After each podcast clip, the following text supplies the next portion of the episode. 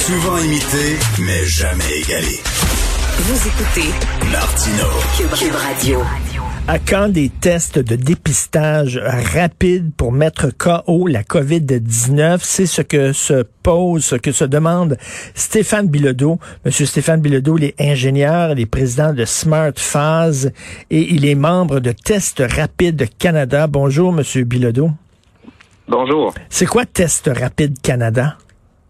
Test Rapide Canada, c'est un groupe qui s'est formé euh, récemment dans les dans le dernier mois, essentiellement pour mettre de l'avant euh, justement l'utilisation de tests rapides, euh, particulièrement à cette étape-ci de la pandémie où on a un vaccin, on a un, un horizon vers une résolution de tout ça. Et il nous reste encore six à neuf mois facilement Hmm. en Canada.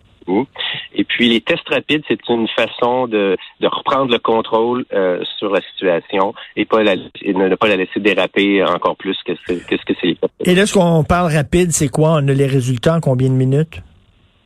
Euh, on parle ici euh, de tests, contrairement aux tests PCR qu'on voit euh, habituellement avec les, les longs écouvillons. Les tests rapides, c'est des tests qui vont prendre entre 20, 30 jusqu'à 60 minutes, dépendant des, des, tests eux-mêmes. On parle de minutes, on ne parle plus de jours. On parle pas de un, deux ou trois jours. Euh, et c'est là que la différence la plus importante est, c'est qu'on est en mesure, avec des tests rapides comme ça, de, de mieux prendre le, le- ce que j'expliquais tout à l'heure, prendre le contrôle de la pandémie. C'est-à-dire qu'on peut utiliser ces tests-là pour faire, et pardonnez-moi pardonnez-moi euh, l'anglicisme, du screening. On peut Oui. filtrer euh, les, les euh, personnes qui sont euh, encore euh, qui sont en- encore actifs, infectieux et qui sont dans le fond euh, qui ont un virus actif euh, encore dans, euh, en- actif en eux, qui n'est pas le cas généralement avec les tests euh, PCR qui peuvent prendre deux à trois à quatre jours. euh, Mais est-ce que, parfois. est-ce que ces tests-là rapides sont aussi fiables que les, les tests qui prennent plus de temps? Euh, en fait, ils sont moins précis. Donc, on parle de sensibilité. Généralement, les tests euh, PCR sont plus précis. C'est d'ailleurs des tests qui sont plus adaptés euh, au diagnostic médical clinique, les tests PCR qu'on voit avec les longs écouvillons. Alors que les tests euh, euh, rapides, c'est un peu moins précis, mais c'est très précis malgré tout, malgré tout dans la période d'infectiosité. C'est-à-dire que quand on arrive à euh, la première journée, même dans les pré-symptomatiques, le test PCR est capable de détecter euh, la- la présence du virus jusqu'à quelques jours plus tard, jusqu'à 8, 9, 10 jours, 12 jours. C'est la, la période où le test rapide est, est assez précis. Par la suite, euh, la, sa précision diminue de façon importante et c'est là que les tests PCR demeurent plus précis, euh, sensiblement plus précis, essentiellement. C'est extrêmement. C'est extrêmement important, entre autres, pour les gens, le personnel, les gens qui travaillent dans les CHSLD. Là, euh, avant d'entrer, ils se font tester, ils attendent une minute, trois quarts d'heure, euh, c'est-à-dire une demi-heure, trois quarts d'heure. Là, ils peuvent savoir est-ce que tu l'as, est-ce que tu l'as pas? Euh, puis là, une fois qu'ils disent OK, c'est correct, tu l'as pas, tu peux rentrer et aller travailler. Et, le- mais là, monsieur, monsieur Bilodeau, vous le savez, là, on a chialé, on voulait avoir des tests de dépistage rapide. On a cogné à la porte d'Ottawa. Ils nous ont envoyé 1 500 000 tests de dépistage rapide qui dorment depuis 7 à 8 semaines dans des entrepôts et on les utilise pas. Absolument. C'est un peu l'objet de nos euh, de ce qu'on demande, c'est que c'est le temps maintenant de mettre en place euh, euh, au minimum des projets pilotes. Ça s'est fait dans plusieurs pays, dans plusieurs régions du monde. Et puis on peut avec un point presque 1,5 million de tests, comme vous dites, déjà en entrepôt, enclencher ces, ces tests pilotes-là, puis le valider euh, dans notre contexte, dans notre contexte euh, ici au Québec.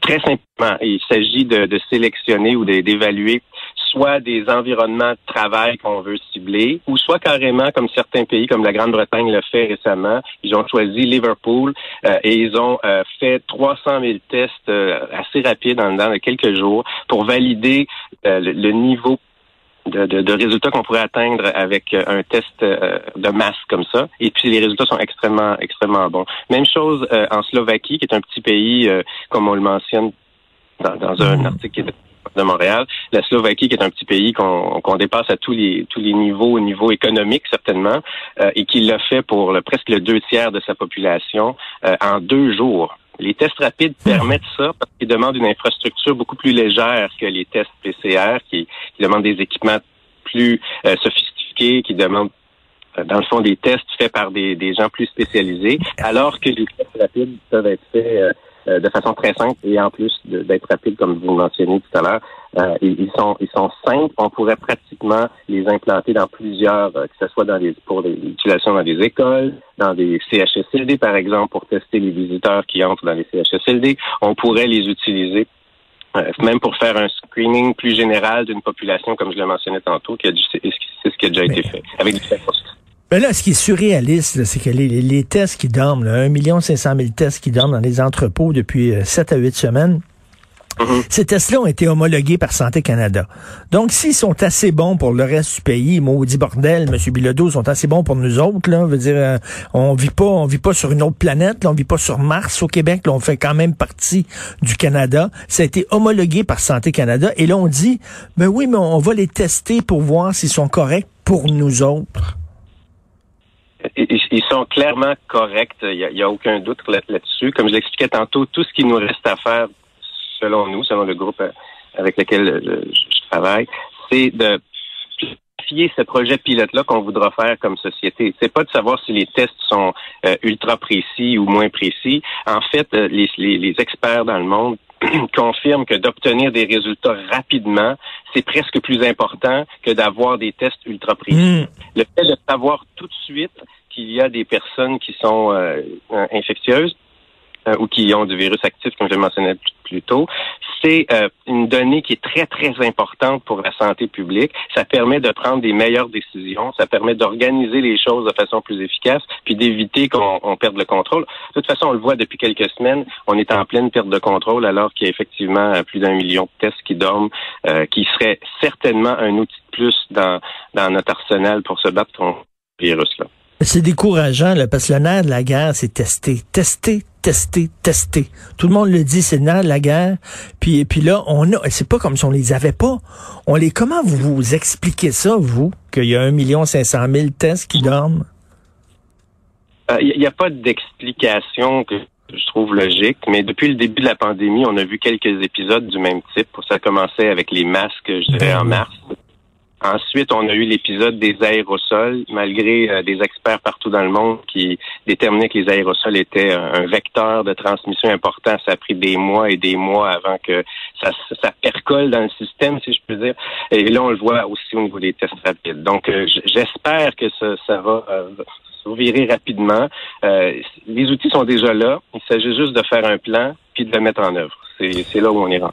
Décourageant décourageant. En tout cas, il, va y avoir un bilan à faire une fois que ça va être terminé, ça, parce qu'il y a eu plein d'erreurs.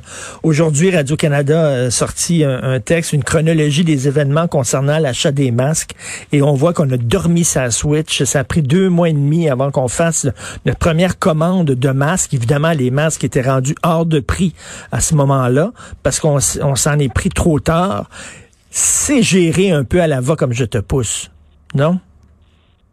On sent qu'il y a de l'incohérence puis de l'improvisation. on comprend que c'est une situation extrême. Cette pandémie-là, c'est c'est quelque chose de, de, de particulièrement euh, grave, mais il existe l'épidémiologie moderne, euh, en fait, depuis la, la pandémie de 1918, a, a, a, établi des façons de faire qui, qui, sont relativement claires. Il s'agit juste d'appliquer des méthodes qu'on connaît. C'est sans compter qu'au Canada, il y a une quinzaine d'années, on a eu le, le SARS-CoV-1, si je ben peux oui. comme donc le, le, celui qui était précédent. Donc on a on a même testé ici dans, dans, le pays comment s'occuper d'un virus de cette nature-là.